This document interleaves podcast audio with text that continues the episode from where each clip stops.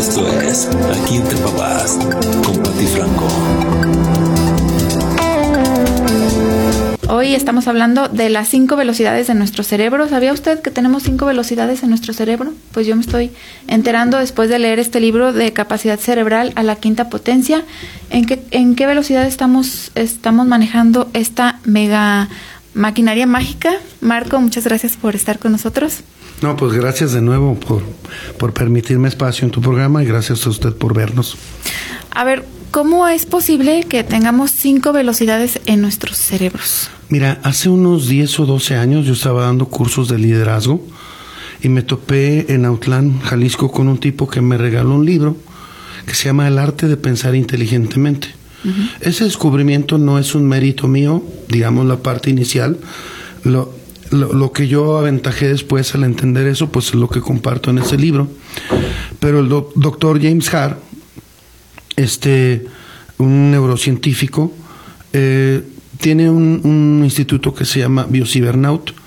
Entonces, él fue fruto como de un experimento sin querer queriendo, porque resulta que le, le pusieron los electrodos eh, para estudiarlo sin dormirlo. Eran los primeros esfuerzos. Uh -huh. Él lleva más de 30 años investigando.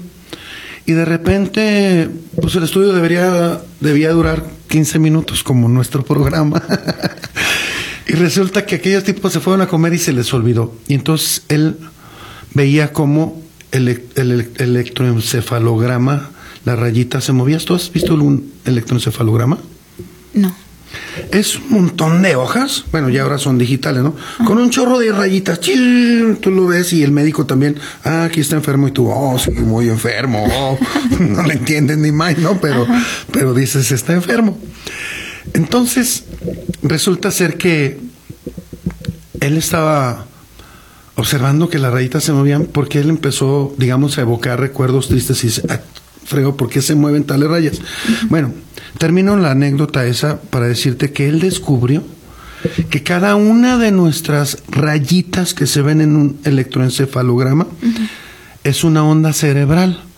Tenemos cinco ondas cerebrales, las ondas delta, las ondas beta, las ondas alfa, las ondas gamma y las ondas teta, uh -huh. ¿sí? Entonces, esas ondas cerebrales, Pati, son responsables de cada una de tus versiones como persona, ¿sí? De tal manera que, por ejemplo, las ondas alfa solamente se, te, se, detectan en los estados más profundos de sueño. Para hacerle un estudio a una persona, tienen que dormirlo, uh -huh. ¿sí? Cuando tú estás en un estado muy profundo de sueño, como son tan de baja intensidad, es cuando se detectan esas ondas cerebrales. O con los grandes meditadores, ¿no? Como los tibetanos, etcétera. Uh -huh.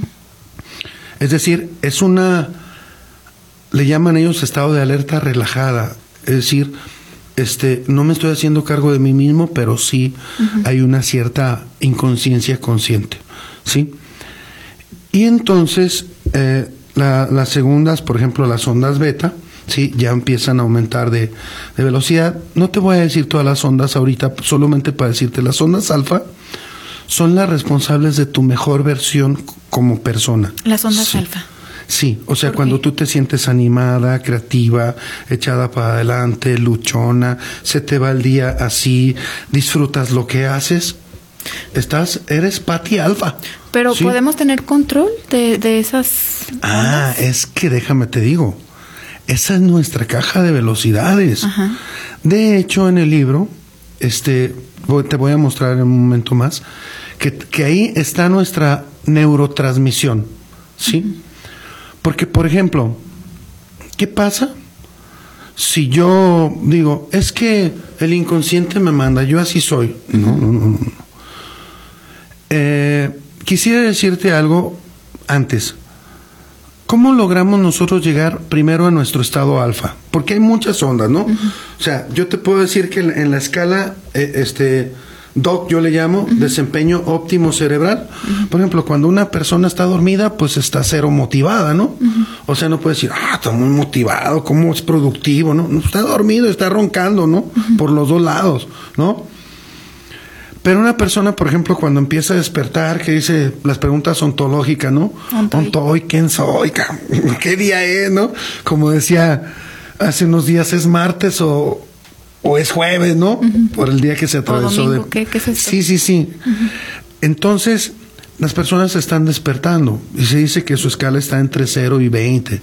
Cuando estás entre 30 y 60, es tu escala óptima de funcionamiento. Y es cuando, no sé si has visto a lo largo de tu día que tú dices, híjole, tengo que ir al gimnasio, qué flojera. ¿Cómo se te quita la flojera? Caminando, haciendo ejercicio, ¿sí? Entonces, pero llega un momento en que que tú detectas en el día, oye, se me fue el día como agua, hice lo que quería hacer, este fui productivo y demás, estás en tu escala óptima, pero te pasas de ahí y empieza el estrés, incluso si te pasas puede llegar la ansiedad o la locura. Sí.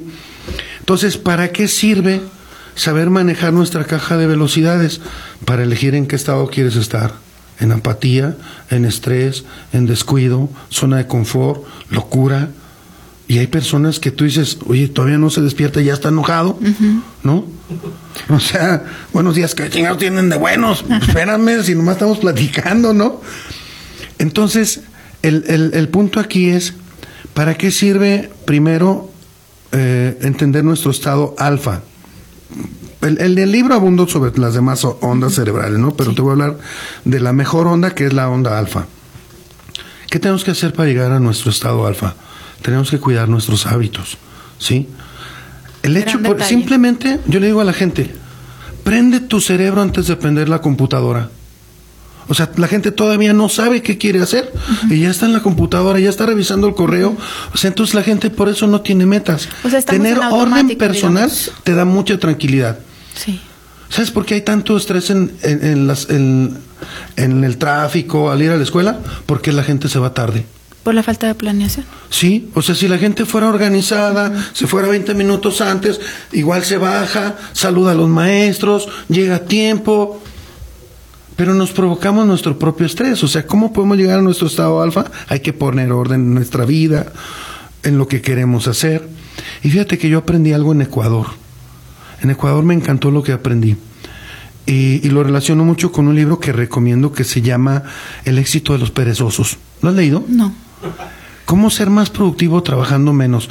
Yo decía, el, el secreto de la productividad son tres.